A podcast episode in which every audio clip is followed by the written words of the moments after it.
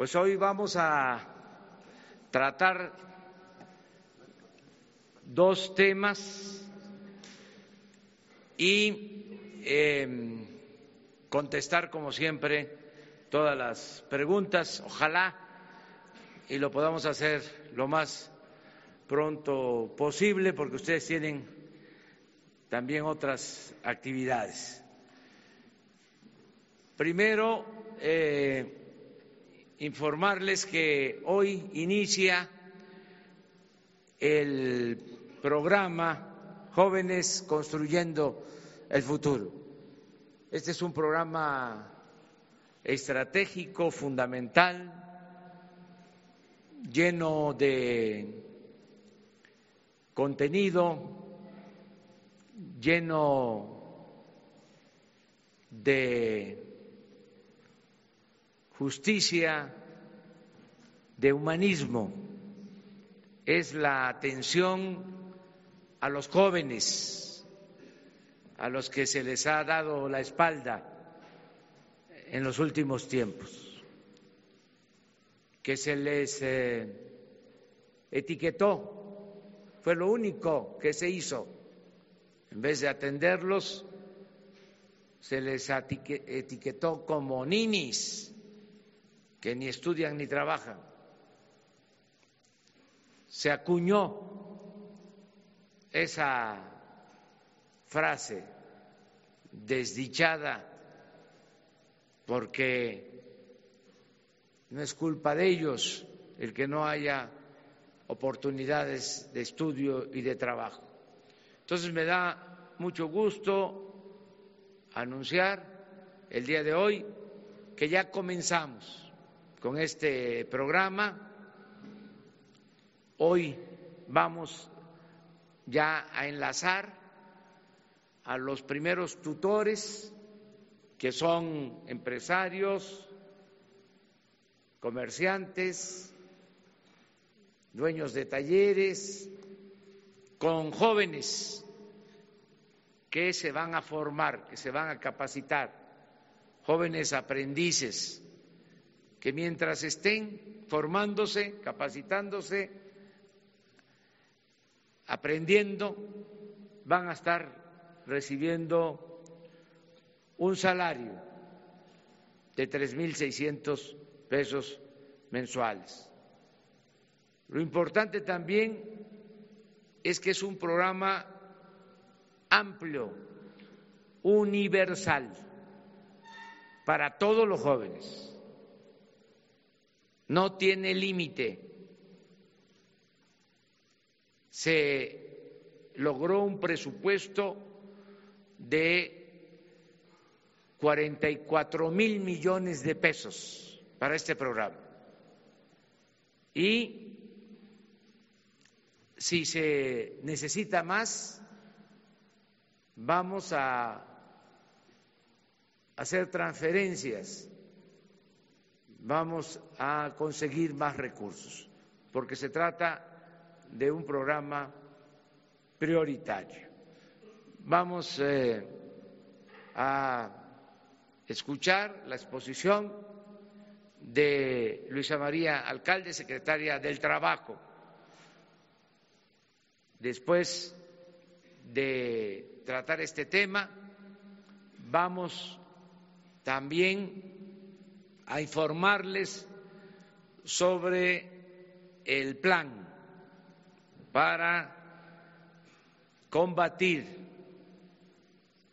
por completo, por entero, en definitiva, el robo de combustible y la manera en que se está actuando y se seguirá eh, actuando.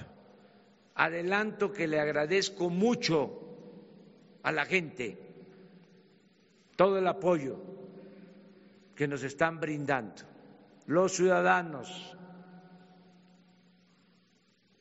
de todos los sectores.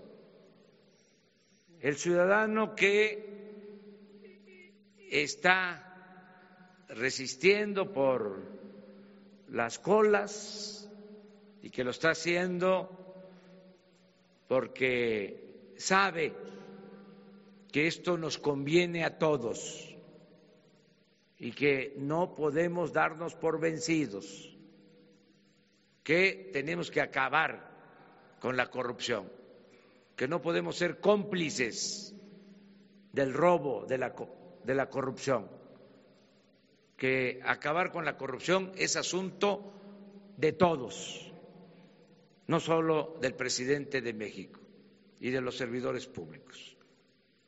Y están ayudando, resistiendo.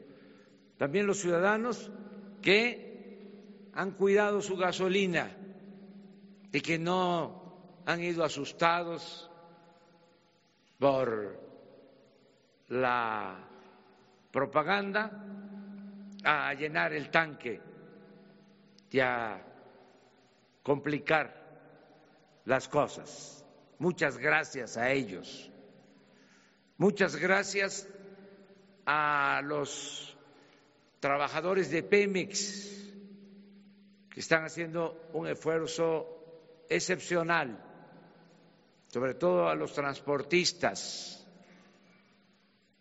Muchas gracias a los elementos de la Policía Federal, de la Policía Naval, de la Policía Militar. Muchas gracias también a la mayoría de los distribuidores de gasolinas que han ayudado sobre todo porque no han abusado aumentando el precio. Muchas gracias a todos, a los medios de información que en vez de el amarillismo, de eh, infundir miedo, pánico, están orientando, están informando con profesionalismo. Entonces, vamos a tratar también este tema de el día de hoy. Pero primero vamos con lo de los jóvenes. Entonces le damos la palabra a Luisa María Alcalde. Muchas gracias, presidente. Eh, pues sí, el día de hoy arranca el programa Jóvenes Construyendo el Futuro, eh, que como muchos de ustedes saben es un programa que pretende atender como objetivo la inclusión de jóvenes en la capacitación a través de empresas, negocios, talleres, centros de trabajo, sector público, eh, organizaciones de la sociedad civil. Y yo aquí anexaría que dos objetivos principales son los de este programa. Uno es reivindicar el derecho que tiene la juventud de tener un futuro en nuestro país y eh, como parte de esta estrategia de pacificación ir atendiendo las causas que están vinculadas con la falta de oportunidades de millones de jóvenes en nuestro país. Jóvenes Construyendo el Futuro tiene una primera meta de dos millones trescientos mil jóvenes, pero como aquí el presidente acaba de señalar, esta es una primer meta. Si tenemos más jóvenes entre 18 y 29 años que no estudian y no trabajan, pero quieren capacitarse, iremos evaluando eh, este número. La primera meta es llegar a dos millones trescientos mil jóvenes de 18 a 29 años que no estudian y no, y no trabajan, pero quieren hacerlo. Tienen talentos, tienen capacidades y están en búsqueda de alguna oportunidad.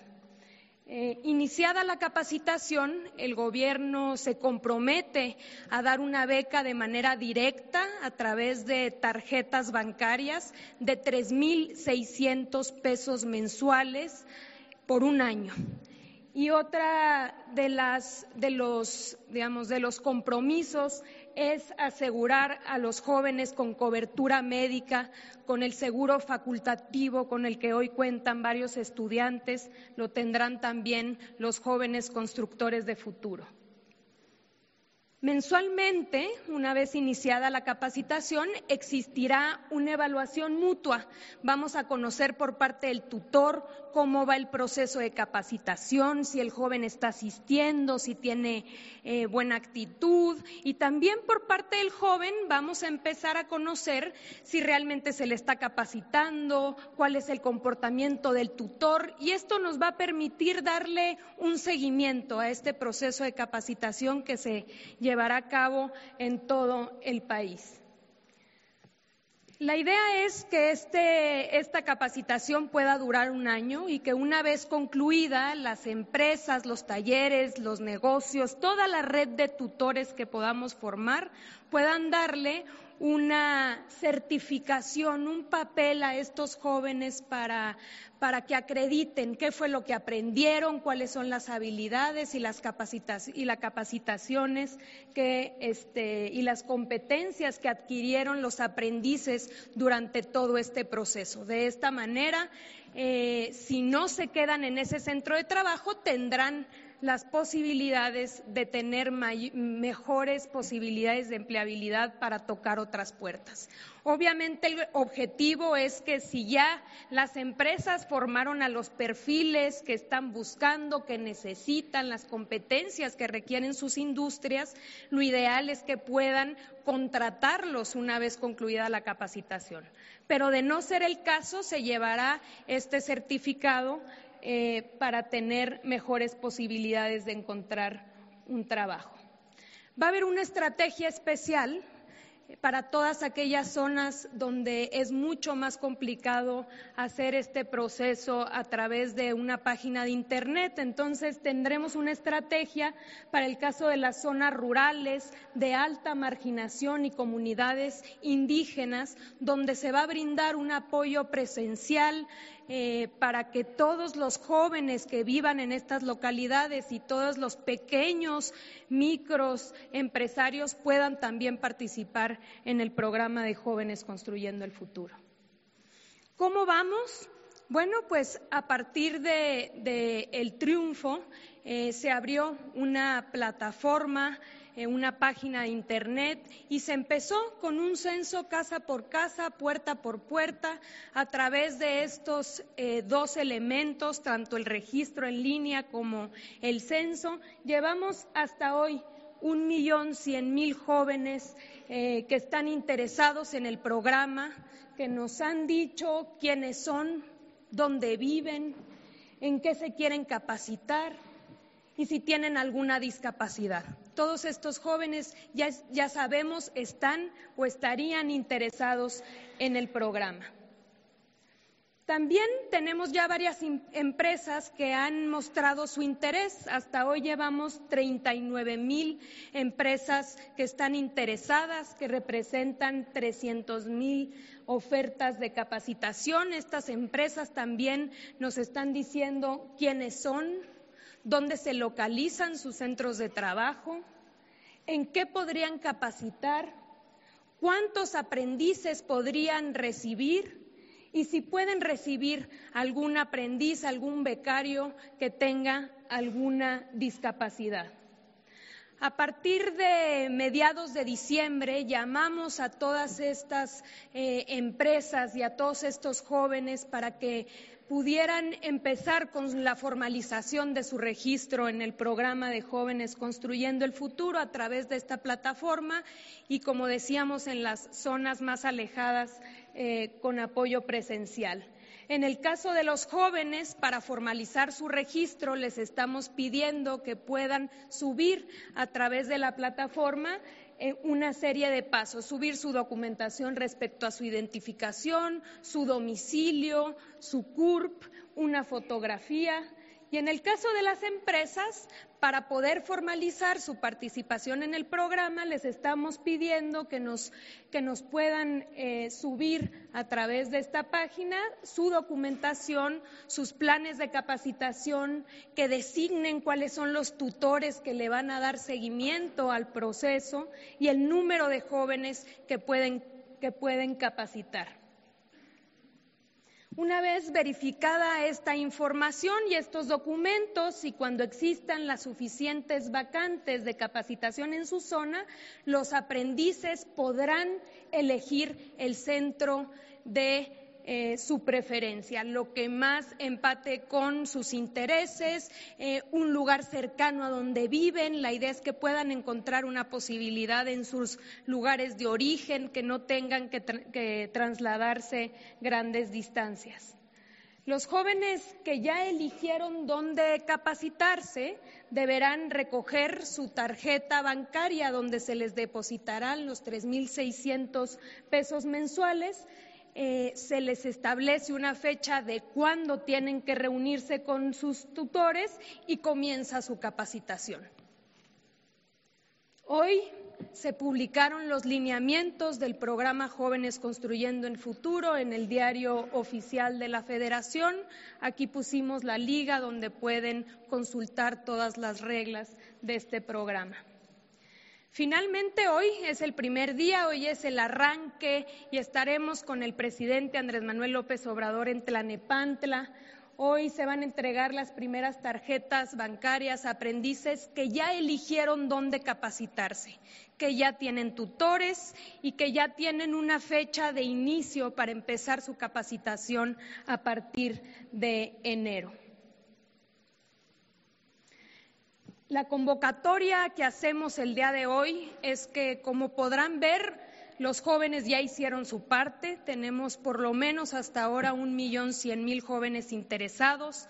Nos faltan todavía un empujón para que las empresas, los talleres, los negocios de todos los tamaños y de todos los rincones del país puedan incorporarse a este programa, que abran las puertas de sus centros de trabajo y que puedan eh, incorporar a estos jóvenes talentosos que existen alrededor del país, que no han tenido posibilidades, para que los capaciten, para que les enseñen todo lo que, lo que saben. Eh, ese es el llamado que hacemos el día de hoy, la invitación que hacemos a que a través de la página puedan registrarse y se den de alta como tutores para, el programa de jóvenes. Y finalmente tenemos aquí una línea eh, un teléfono para cualquier duda, un centro de atención que es el 01800 841 2020. Esta línea está abierta para cualquier duda que pueda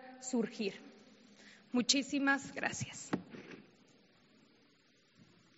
Bueno, si les parece, este, nos seguimos y al final las preguntas y las respuestas o en otra manera sería que se aborde este tema y luego continuamos con el otro. ¿Qué?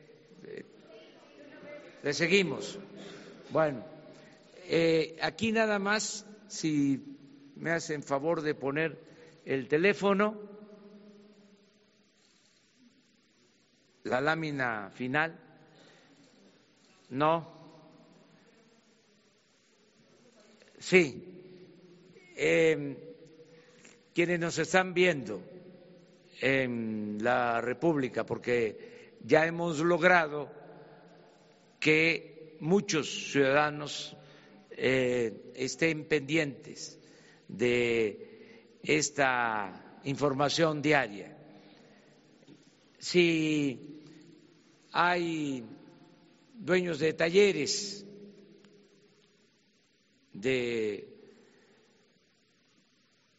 comercios, de pequeñas empresas, prestadores de servicios que quieran participar porque conocen jóvenes que son cercanos, familiares, amigos, que están en eh, el desempleo, que no están haciendo nada, porque no tienen oportunidades, acudir, que nos ayuden.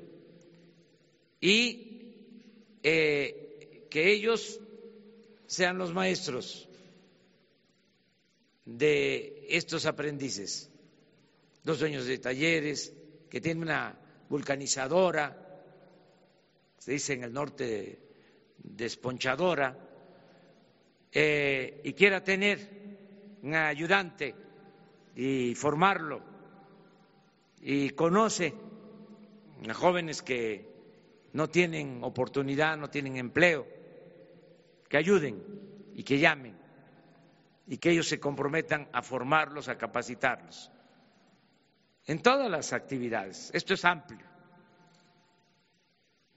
para que sean tutores, que todos ayudemos a que los jóvenes eh, se alejen de las tentaciones, que no se vean obligados a tomar el camino de las conductas antisociales.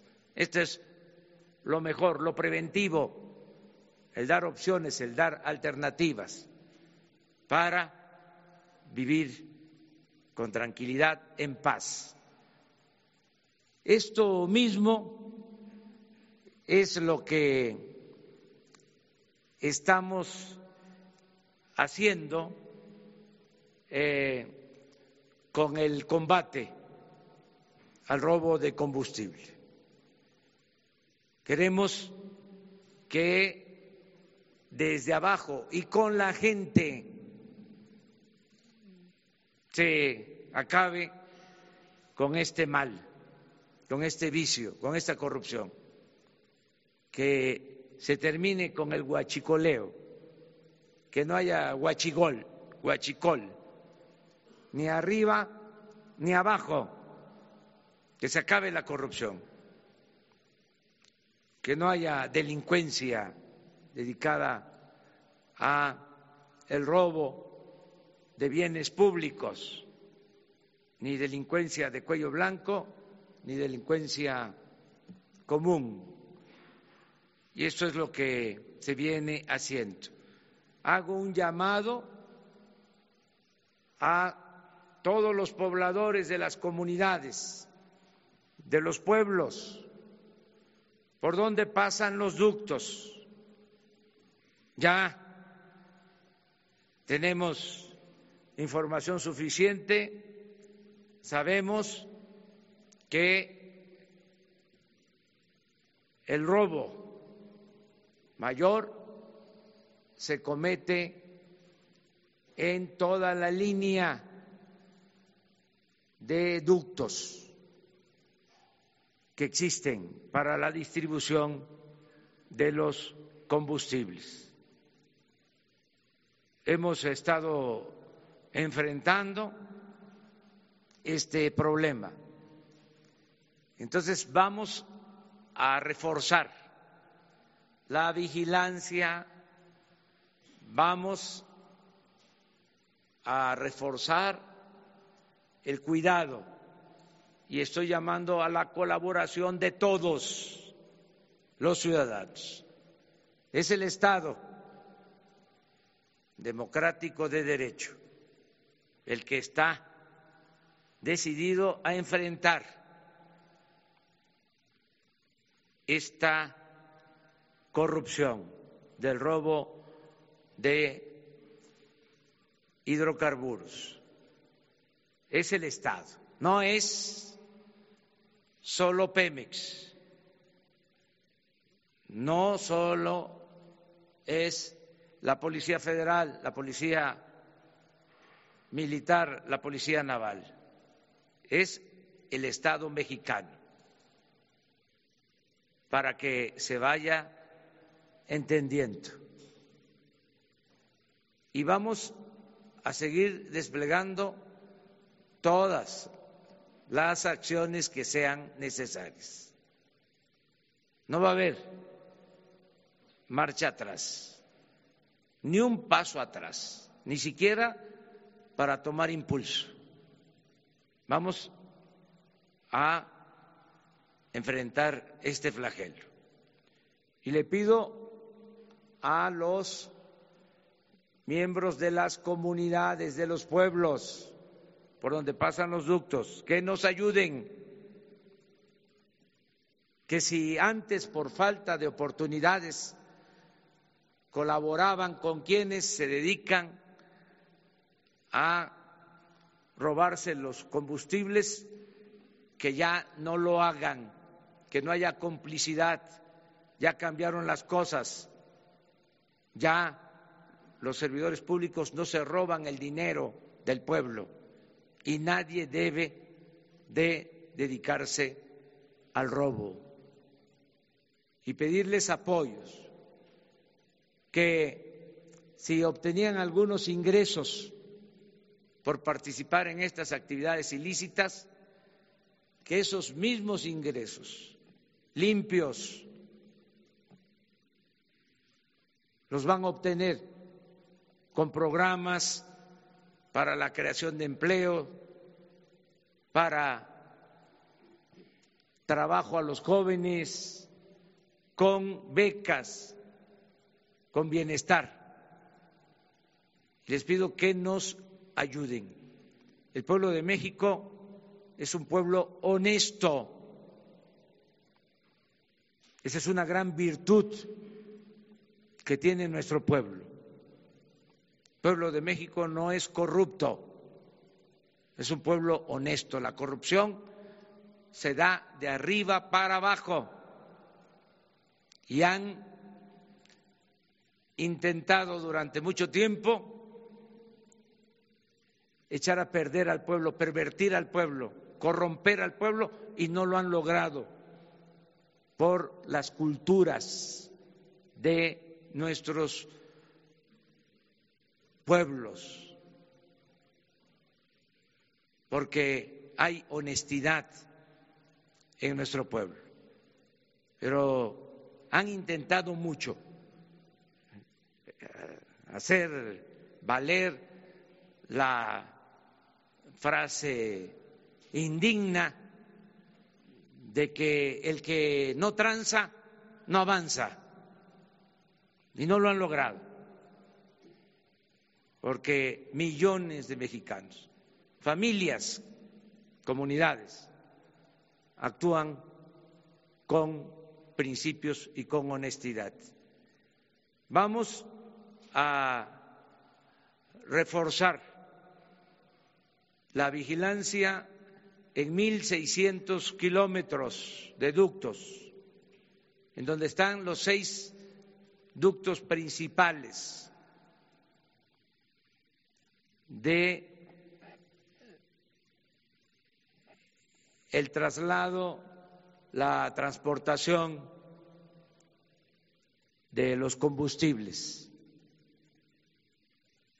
El problema de la escasez de gasolinas en la Ciudad de México se originó ya estamos avanzando porque hubo eh,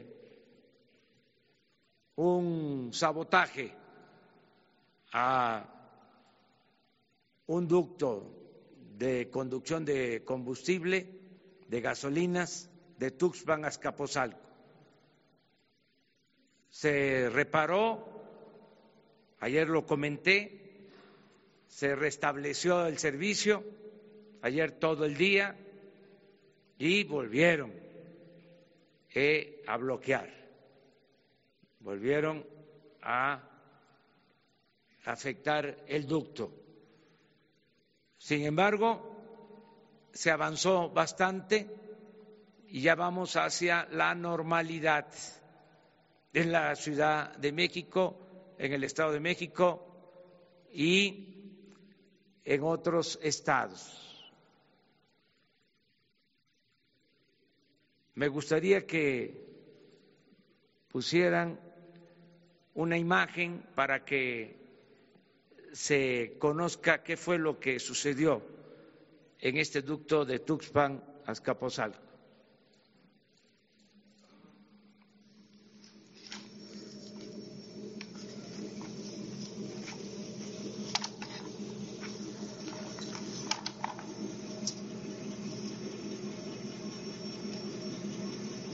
Esto fue lo que eh, impidió el abasto.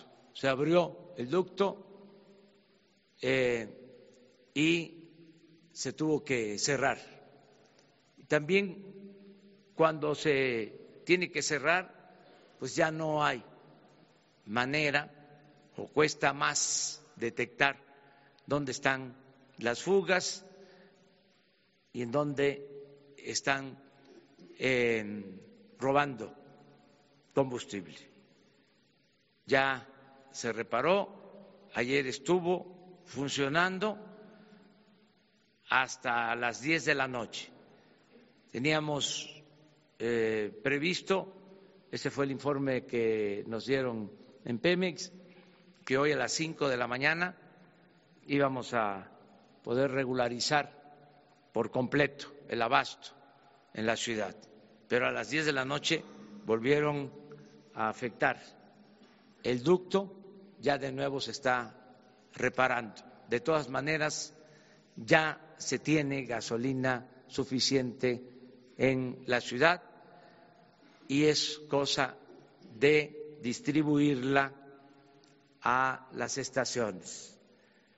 A partir de hoy inicia una etapa nueva, un reforzamiento.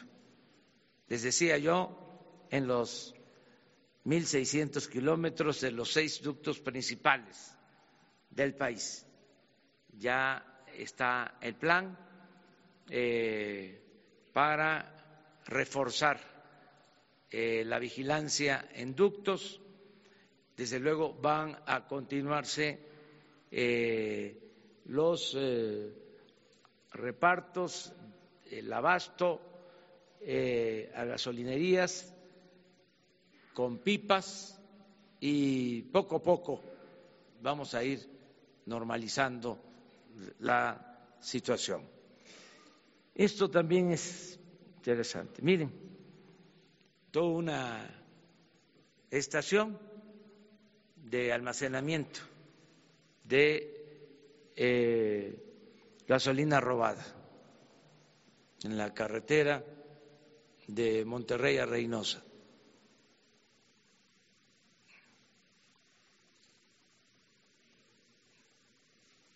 Son sistemas eh, paralelos de distribución. También por eso se resiente eh, lo del abasto, porque era una red de distribución, existe todavía, la estamos desmantelando y eh, todo esto es lo que estamos enfrentando. Repito, le agradezco mucho a la gente por su apoyo, por su comprensión. Eh, les digo que tenemos gasolina suficiente y diésel y turbocina suficiente. No hay un problema de escasez de combustibles en el país. Tenemos reservas suficientes y eh, en tránsito eh, más abasto de combustibles. No puedo decirles, por razones obvias, en qué cantidad, pero suficiente para resistir sin problema, para que no eh, se desesperen, para que no haya pánico. Eh, yo estoy acostumbrado a hablar con la verdad. Les digo, no hay problema de abasto y lo vamos a resolver pronto, lo de eh, la escasez en eh, algunas gasolinerías o centros de distribución. Téngannos confianza, vamos a salir bien, no nos van a vencer estos corruptos. Entre todos vamos a poner orden en este tema y en todo. Vamos a limpiar al país de corrupción. Cuento con el apoyo de todos los miembros del gabinete, que diariamente estamos atendiendo este asunto. Bueno, ya terminé de exponer. Eh, me gustaría que eh, se trataran los dos temas y también los temas que quedan. De todas formas, mañana nos vamos a volver a encontrar y así vamos a estar comunicándonos diariamente. A ver, vamos por acá. Gracias, presidente. José Hernández de Escuanto. Eh, a 20 días de que inició este plan conjunto para eliminar el robo de hidrocarburos, ha tenido grandes avances. Pero en lo, eh, legal, ¿cómo va este avance? Quería elevar la ley para que fuera un delito grave. Eh, si solamente va a ser en el catálogo de delitos graves, o piensa hacer una modificación a la ley federal para prevenir y sancionar los delitos. Y si es en este caso eh, modificar la ley, si se va a dotar a la unidad de inteligencia financiera eh, para poder este, congelar los bienes de estas personas que se encuentran vinculadas y para después los puedan embargar el gobierno o qué se está pensando en esta estrategia. Bueno, vamos a, darle la palabra a la licenciada Olga Sánchez para que les explique sobre la modificación legal y luego darle la palabra eh, al procurador para que también nos explique sobre las investigaciones que se están realizando con eh, las limitaciones eh, que demandan los casos y con el cuidado de no dar a conocer algo que afecte la reputación de las gentes, ser muy cuidadosos en eso no este, acusa y luego averiguas, este, o denuncia y luego eh, averiguas o indagas, sino que actuemos con mucha responsabilidad. Eh, se va a aplicar la ley, ya lo hemos dicho, no va a haber impunidad eh, para nadie, cero corrupción cero impunidad, pero de manera responsable. Entonces vamos a pedirle. Ah, bueno. Sí escuchó la. ¿Qué tal? Muy buenos días. Las acciones legales que se están llevando a cabo son diversas. En eh, coordinación con la UIF, con la Unidad de Inteligencia Financiera, estamos ya detectando algunas de las cuentas que precisamente estaban relacionadas con el robo de combustible. Y en ese sentido, estamos desde luego ya congelando las cuentas, por una parte, y por otra parte poniendo a disposición del Ministerio Público la carpeta de investigación para que se lleven a cabo todas las investigaciones relativas precisamente a estas gentes que estaban involucradas, que como decía el presidente, no solamente son los de abajo, sino los de cuello blanco, que tenían toda una red de distribución y que en ese sentido se está actuando. Eh, desde luego, eh, con la colaboración de la Policía Federal, del Ejército, de la Marina, también la gente que ha estado eh, haciendo este tipo de eh, actos de sabotaje. Han sido algunos de ellos también detenidos y puestos a disposición del eh, Ministerio Público. Por otra parte, y es muy importante también decirles que, por supuesto, este tipo de robo de combustible se transporta normalmente a través de las carreteras y el reforzamiento a través de la policía y el del Ejército y la Marina para detener a este tipo de pipas piratas, por decirlo de alguna manera, y de los que participan como conductores. Muchos de ellos pues solamente son los conductores, pero arriba también hay otras gentes. Eh, estamos coordinados, sobre todo con las unidades de inteligencia financiera, con la Procuraduría General de la República. Por aquí está el procurador. Eh, aquí está el procurador que podría también eh, dar una explicación de lo que ya se está haciendo, pero básicamente el, tema, el tema jurídico y de delincuencia organizada, porque no cabe duda que esto es parte de la delincuencia organizada, se está eh, atacando en todos los niveles, en todos los niveles. Pero me gustaría también, porque el señor procurador tiene también ya la información de las carpetas de investigación y de la gente que se ha puesto a disposición del Ministerio Público. Gracias. Para informarles, eh, en primer lugar, si está ya la iniciativa de, reforma para eh, darles eh, una calidad de delitos graves a este, a este tipo de delincuencia. Pero eso no nos impide trabajar. Es decir, es delincuencia organizada y en razón de eso tenemos todas las facultades y las capacidades para poder integrar las carpetas y procesarlos. Eh, se han iniciado, como lo dijo la señora secretaria de Gobernación, ya una serie de, investigaciones muy completas. Estamos trabajando fundamentalmente sobre la flagrancia, es decir, las personas que están haciendo este daño al país, que están utilizando los bienes de la nación para beneficiar a unos cuantos, a ellos es a los que nos estamos dedicando con mayor esmero porque esa es la manera que el Estado mexicano defiende sus intereses y su patrimonio. Nosotros vamos a tener, evidentemente, mejores instrumentos a partir del cambio legal que está ya en la iniciativa, pero eso no significa que no podamos trabajar en lo que estamos haciendo y, y es una tarea paralela. Es decir, lo que se trata es de impedir que se estén llevando a cabo estos saqueos a los intereses de la nación. Y fundamentalmente las instrucciones del señor presidente a todas las áreas son las de la defensa del patrimonio nacional, que en este caso es el petróleo que es nuestro. Y en razón de eso no hemos tenido hasta este momento ningún problema en la integración de las averiguaciones, de, las carpetas correspondientes y de la judicialización que hemos llevado a cabo en estos aspectos.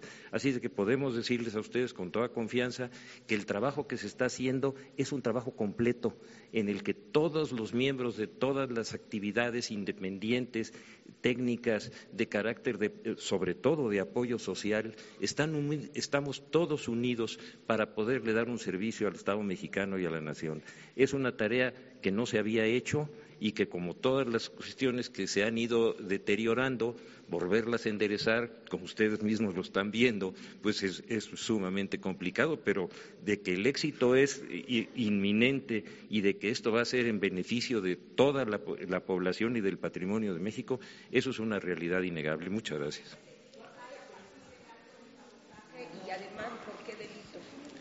Nosotros tenemos, hemos iniciado y lo hacemos diariamente una serie de carpetas en cada una de las regiones de la, la Procuraduría y en ese sentido tenemos toda una serie de, eh, procesos judicializados que yo sí preferiría eh, mantenerlos en la secrecía por, por, las cuestiones del debido proceso.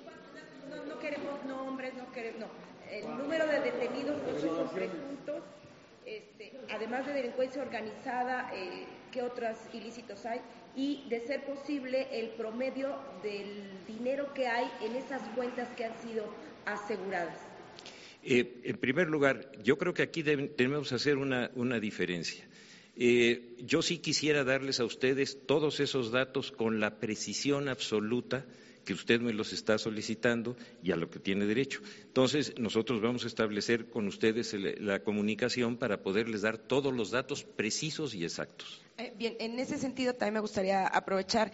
Eh, ¿Cuánto tiempo se tardarían, por ejemplo, en retirar esta red pirata de los ductos que hay, que justamente es la que está provocando este tipo de actos de sabotaje? ¿Y cuál es la estrategia por parte del Gobierno de la República para impedir que este tipo de gente que se dedica al huachicoleo ahora que se está combatiendo de manera frontal, no se vaya y se traslade a otro tipo de crímenes, como el robo a casa habitación, el robo a las personas. Ayer, por ejemplo, en la mesa de seguridad en el estado de Guanajuato, empresarios y sociedad civil decían, estamos dispuestos, sí, a no ir a comprar gasolina, a no generar estas compras de pánico, eh, pero ¿qué va a pasar justamente con toda la gente que se dedica a esta conducta delictiva y que ahora ya no va a tener ese nicho de mercado, por decirlo así. Se va a meter a la casa, se va a empezar a asaltar a la gente. Esa es una preocupación que está en mesas de seguridad y de las cuales el secretario de, Seguridad Pública está, está enterado. Gracias por su respuesta. Mire, eh, esto lo acaba de señalar el señor presidente con mucha claridad. Es decir, no se puede iniciar un proceso de esta naturaleza si no hay una compensación social y una fortaleza en todas las áreas de crecimiento económico para todas las regiones y para todas las comunidades que de alguna manera están involucradas en esto. Lo que señaló la, eh, la secretaria del Trabajo es fundamental estas becas, este esfuerzo nacional para poder rescatar a los jóvenes, integrarlos a procesos de capacitación y de trabajo, es fundamental en lo que usted nos está señalando. Y eh, el señor presidente ha ordenado también que todas las áreas de bienestar social trabajen directamente en esas comunidades para abrir todas las opciones posibles. Esas personas no hay que victimizarlas, las usaron fueron elementos eh, que fueron realmente eh, eh, manejados para, para beneficio de quienes se dedican a este tipo de saqueo. Hay que rescatarlos, no hay que victimizarlos, hay que darles todo el poder económico, de capacitación y de integración social que son indispensables. Entonces, ustedes mismos lo acaban de ver en esta, en esta presentación, lo que dijo el señor presidente, lo que dijo la secretaria del Trabajo y lo que estamos nosotros informando y lo que señala la señora secretaria de Gobernación.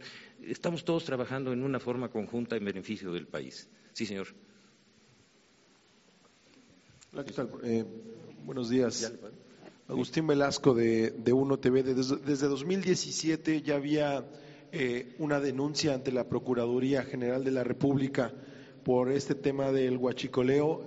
las denuncias, entre, entre, los que estaban en esta denuncia estaba el general Eduardo León Trawitz, pero también había otros nombres como Sócrates Herrera, Emilio Goscaya, Francisco Casas y Marcelino Mecinas, que estaban adscritos a eh, Pemex Seguridad. Eh, preguntarle qué ha pasado con esta denuncia que se hizo desde 2017 en contra de quienes estaban a cargo del, cuidado de los ductos y eh, preguntarle, eh, esas personas que han sido detenidas, ¿pertenecen al sindicato, pertenecen al ejército o son gente externa a petróleos mexicanos? Gracias. Señor, en primer lugar, el debido proceso de acuerdo con el nuevo Código Procesal, es muy delicado para los efectos de la información confidencial que nosotros debemos de dar, tanto para carpetas como para procesos ya judicializados.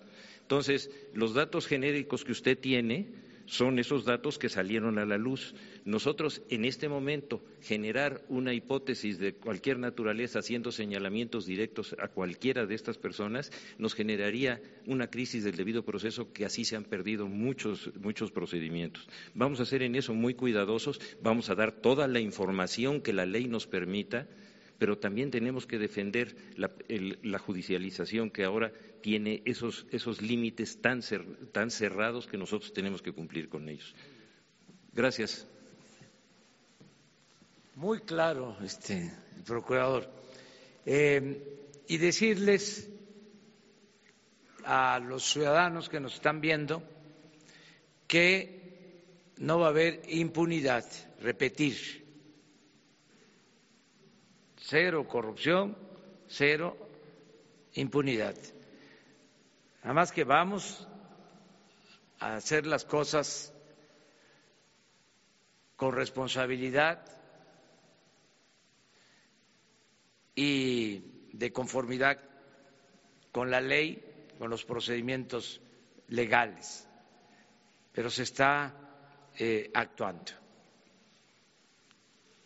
A ver. Los dos, pues. Gracias. Presidente, buenos días. Nancy Rodríguez, del sitio Oro Sólido en redes. Bueno, como son, usted nos pide este, que, toquemos este, estos dos asuntos, entonces le voy a hacer tres preguntas, si me lo permite. Perdón.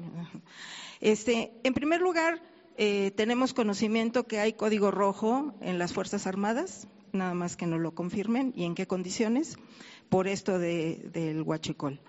Eh, en segundo lugar, le quiero preguntar a la señora, perdón, a la señorita secretaria, este, Luis Alcalde, este, si nos fuera tan amable de eh, detallar cuál ha sido la actitud de las cúpulas empresariales, pero así concretamente, porque ellos no van a poner absolutamente nada más que tal vez su infraestructura y, que, y me gustaría saber cuál ha sido el compromiso y las reuniones que han tenido con ellos. Precisamente Juan Pablo Castañón, el señor Hoyos de la Coparmex, el señor Alejandro Rodríguez del Consejo de Empresarios. Si nos hace favor para conocer su actitud de ellos.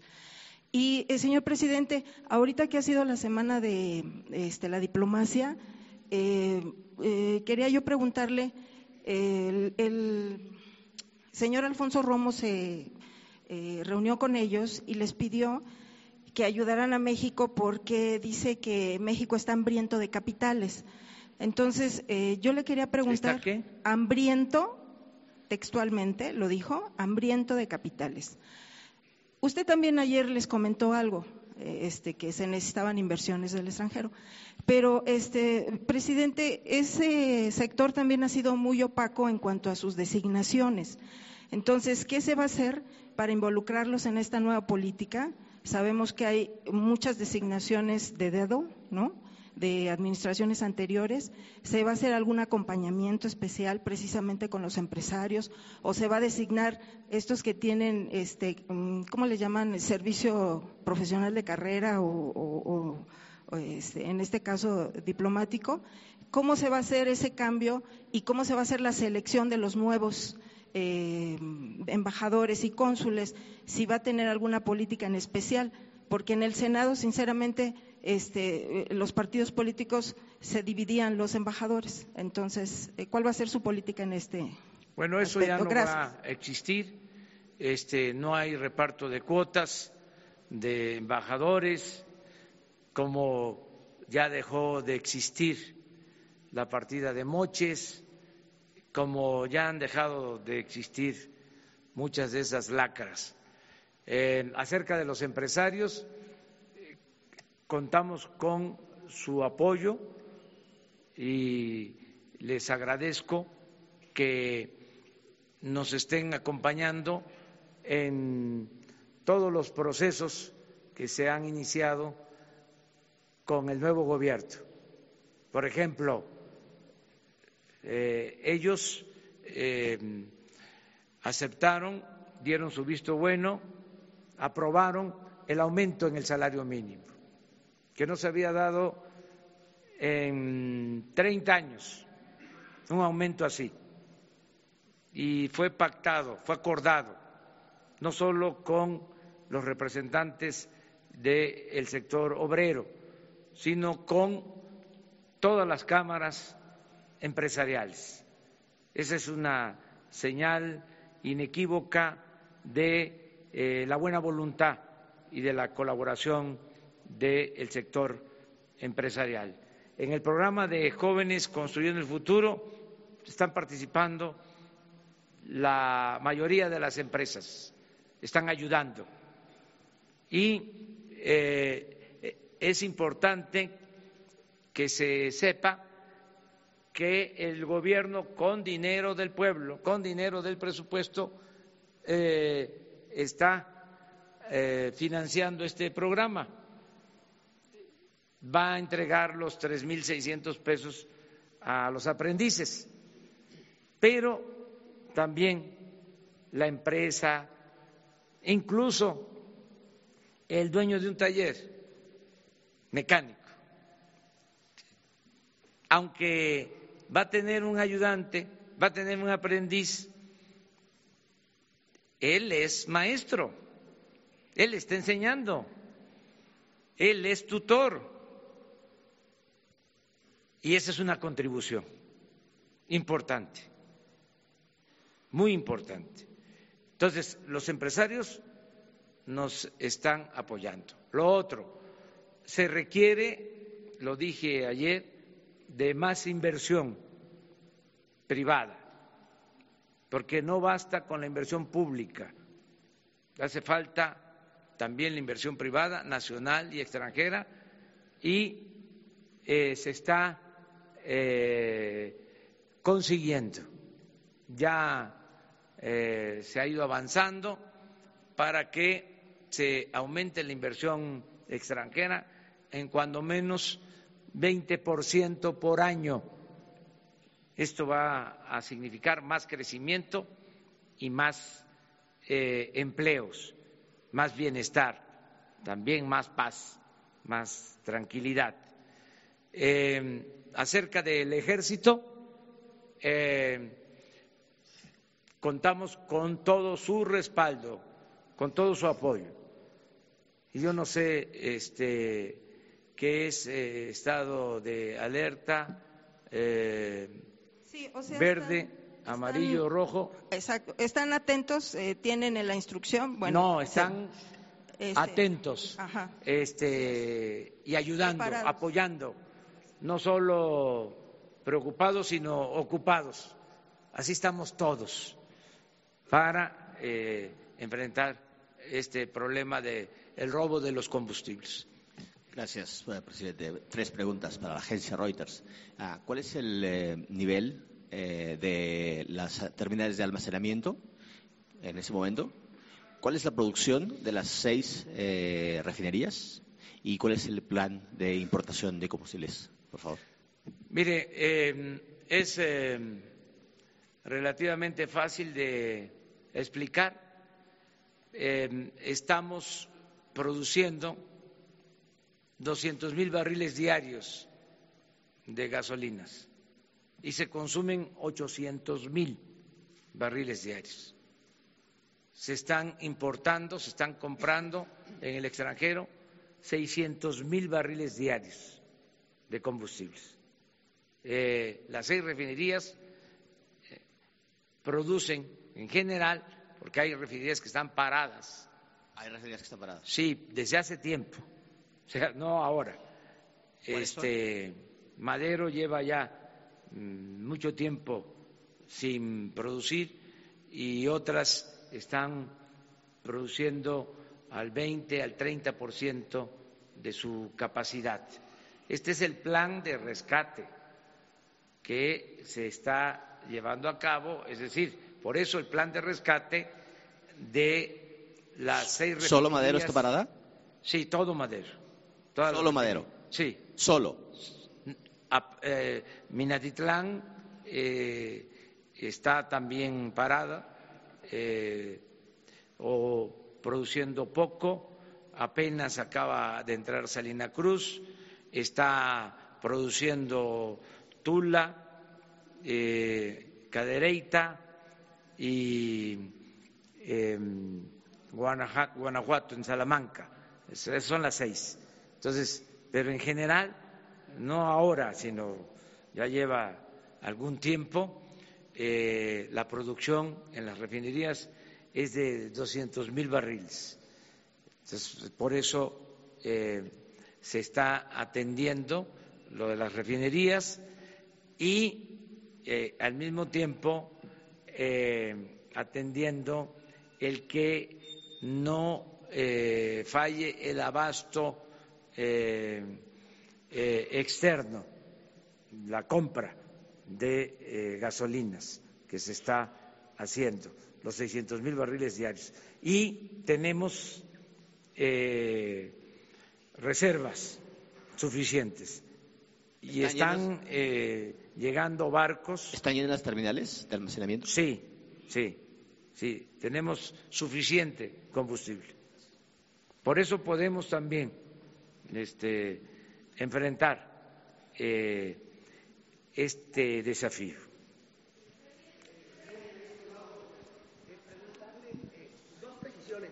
Nos hablaba de un operativo, eh, si podemos saber cuántas fuerzas, eh, cuántas fuerzas se van a desplegar en este operativo, si nos pueden precisar y si es que se puede, no sé, por este el tema de la secrecía en la investigación, si nos pueden contar cuántas cuentas son las que ha congelado la unidad de inteligencia financiera y si nos puede contar un poco del panorama que se está viviendo en Michoacán, puesto a que la gasolina estaba llegando tarde en Michoacán.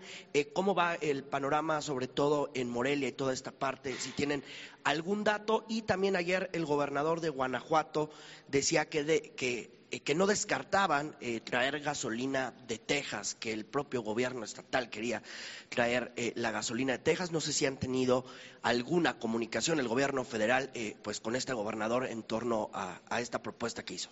Nos están ayudando también las autoridades locales, nos está ayudando el gobernador de Guanajuato y tanto en Guanajuato como en Michoacán va este, mejorando el abasto en los dos estados, también en Jalisco, también en Jalisco.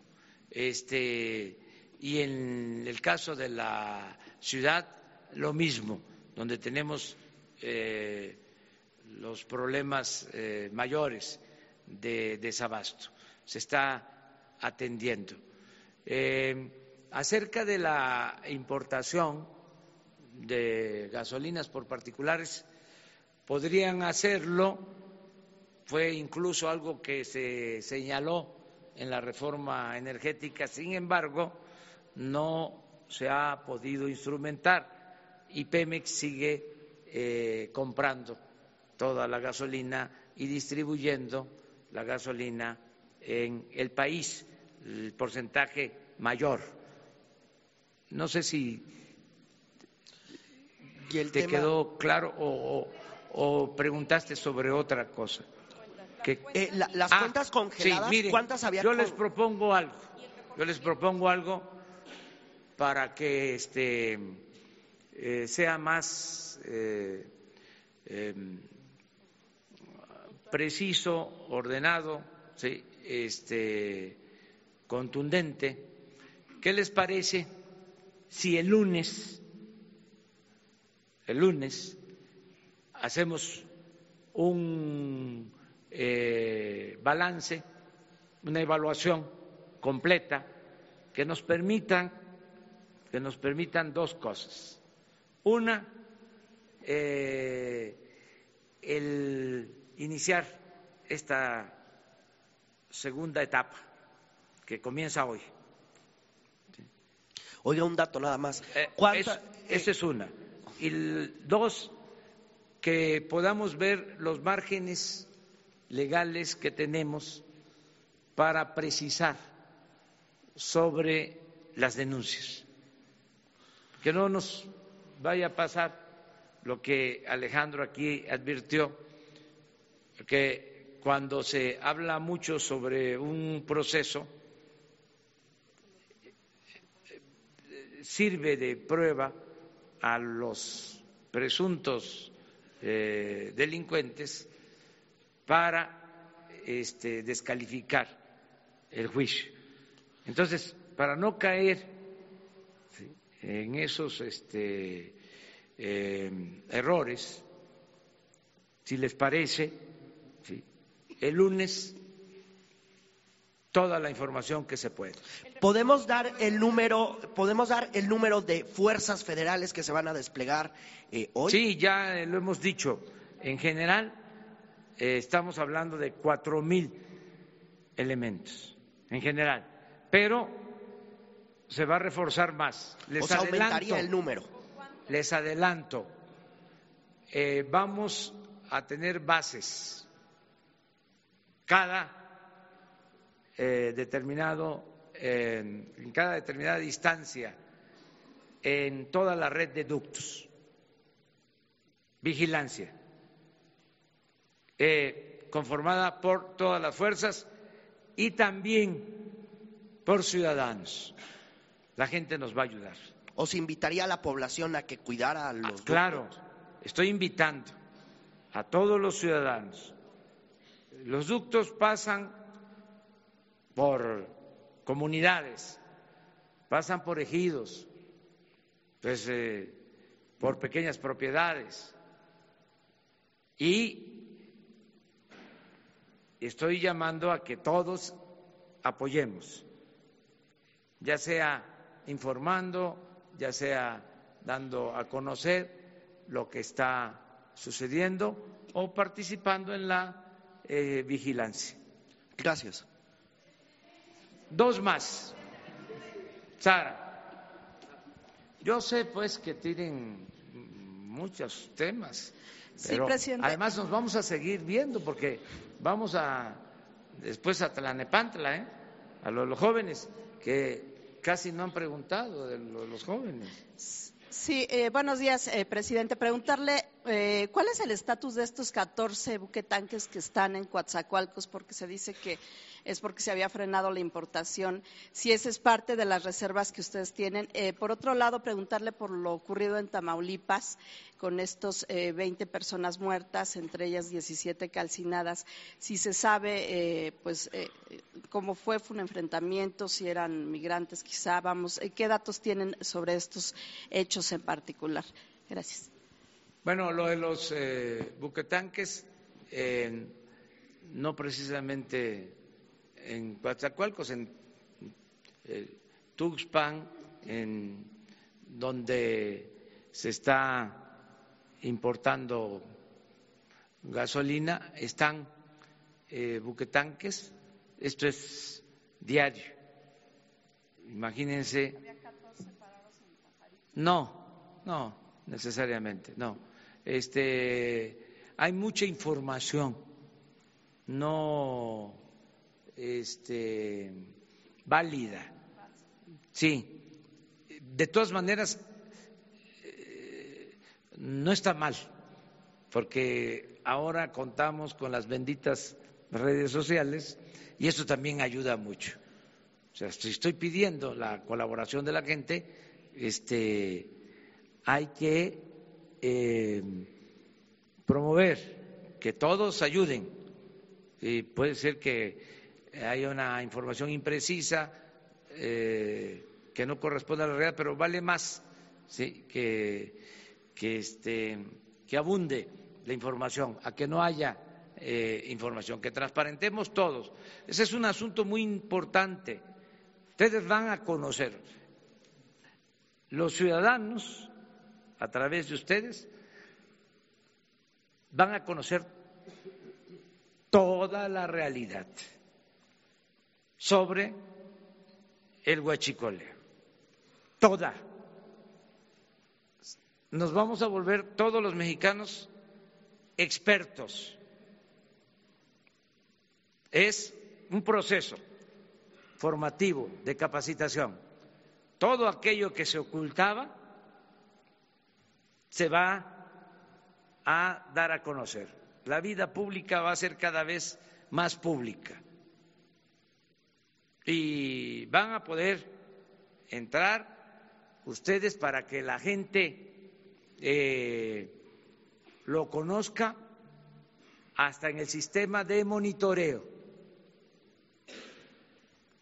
Van a poder eh, conocer nada de que por seguridad nacional esta es una información reservada. No.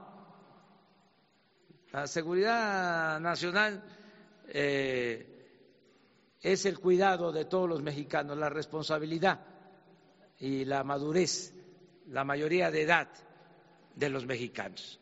Van a conocer todas las redes de ductos, van a saber todos los mexicanos cuáles son los ductos principales, de dónde a dónde. Les adelanto, hay seis ductos que son fundamentales en la distribución de los seis. No estamos abriendo y cerrando, controlando, controlando. Este, vigilancia se abre. De todas maneras, este, no se ha logrado por completo el que eh, dejen de robar. O sea, por eso es eh, gradual y es en equilibrio. Eh, y por eso también eh, el desabasto o las molestias, porque, no sé, escuché algunos que decían, no quiero mencionar nombres, que este, se abriera que se abrieran los ductos. Es decir, vamos a seguirle así, está mejor este, que se sigan robando eh, 700 pipas diarias, 800 pipas diarias, pero entonces eh, tendríamos todos pues que aceptar la complicidad. Yo no quiero ser cómplice de robos. No eh, he sido cómplice nunca de actos de corrupción. Entonces, y la gente tampoco. Entonces, van a conocer toda esta información, se va a dar a conocer eh, dónde están las centrales de almacenamiento, por dónde entra la gasolina, eh, a qué precio se está comprando la gasolina. Eso lo van a saber. Les puedo decir, eso sí, se los adelanto, pero queremos darle a conocer toda la información. Se va a transparentar todo.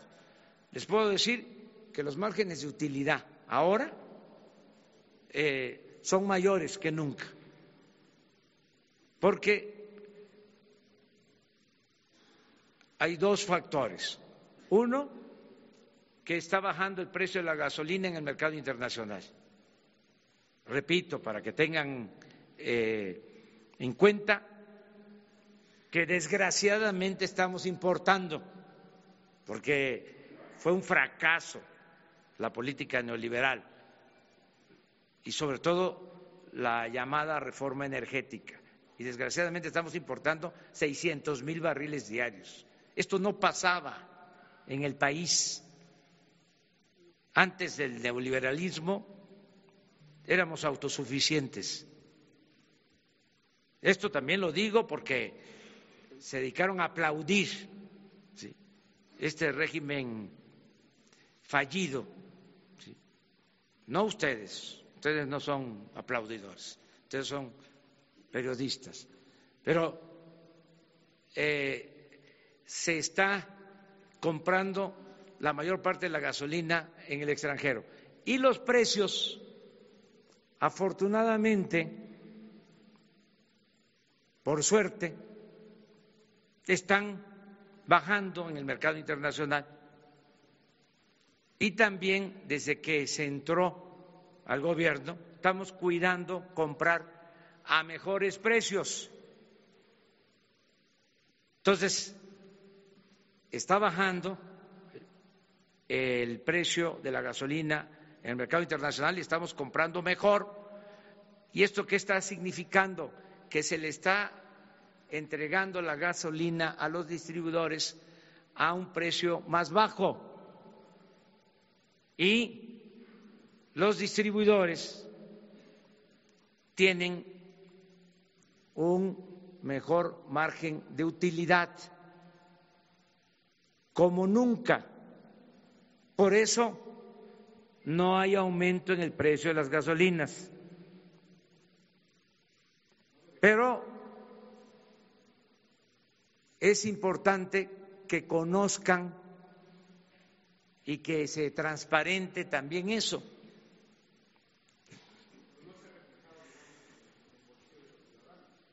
En algunos casos ha bajado en otros no, pero lo tenemos medido.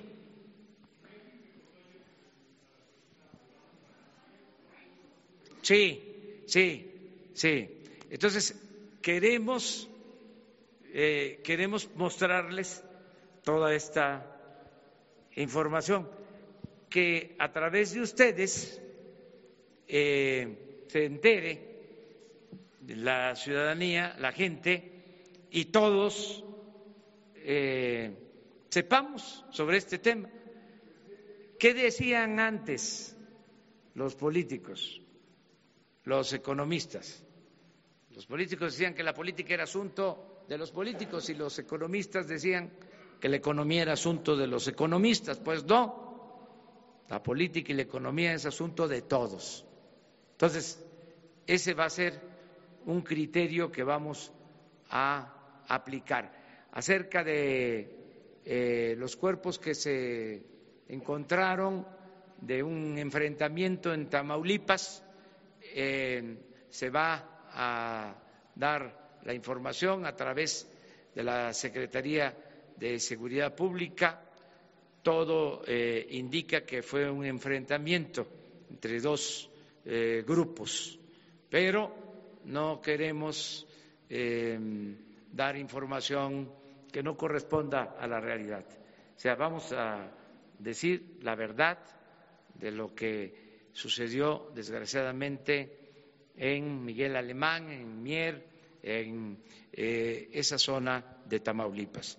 Pero sí eh, estamos informados porque eh, todos los días, desde las seis de la mañana, a veces desde antes, este, estamos revisando el parte, el reporte de lo sucedido en el país.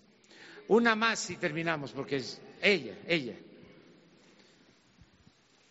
Gracias, presidente. Buenos días, Shaila Rosagelde. Sin embargo, presidente, tengo una pregunta. Ex consejeros de Pemex y analistas del sector eh, recomiendan a, su gobierno que checar cuáles gasolineras eh, dejaron de comprar de manera típica combustibles eh, e investigar de dónde sacaron estos combustibles para venderlos.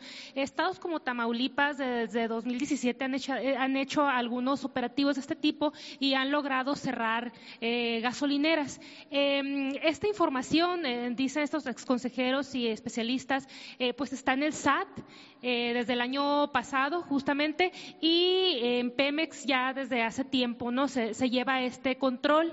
me gustaría preguntarle si usted tiene contemplado pues dar eh, nombres eh, de pues de las gasolineras que han estado involucradas en este pues saqueo no a la nación en eh, los verdaderos culpables rostros de quienes son los cómplices no los que han hecho este saqueo a México. Se va a informar de todo.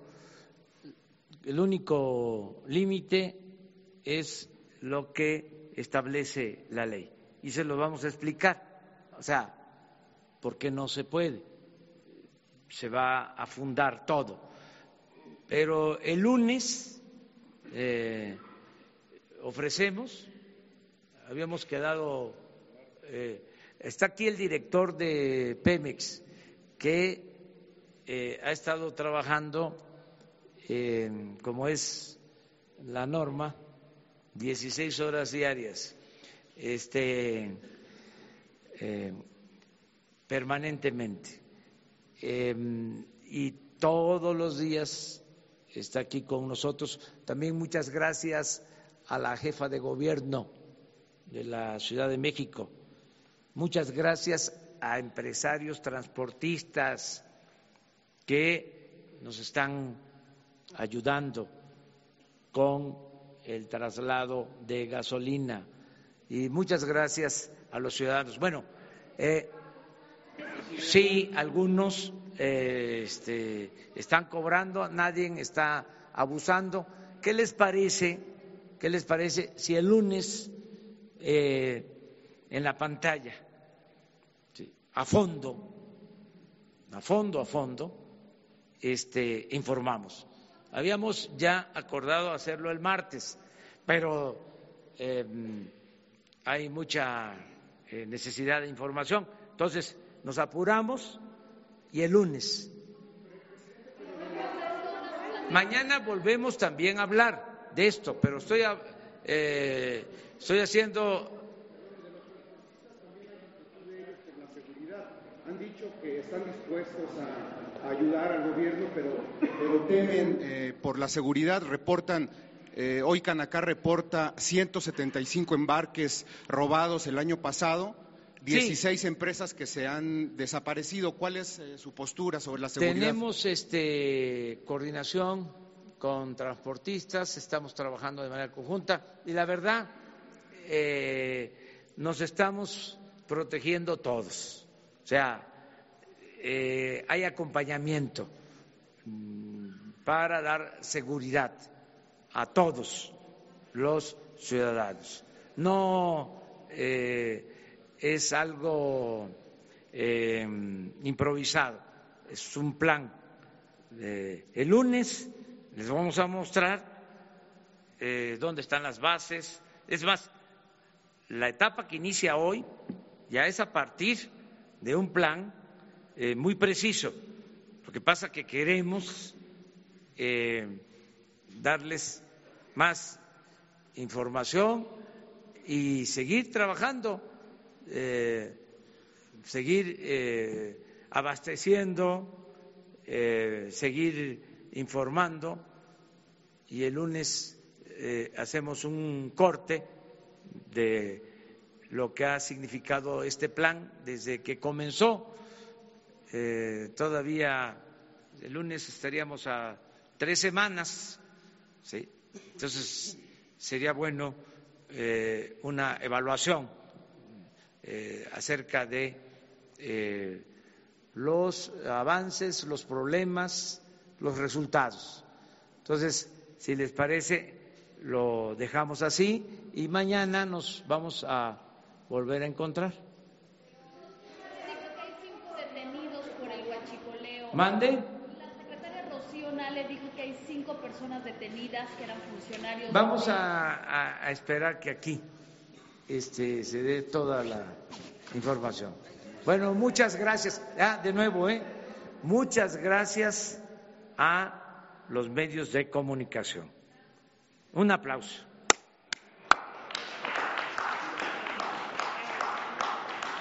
Se han portado, pero 10, al 10, al 100, mejor. Muchas gracias.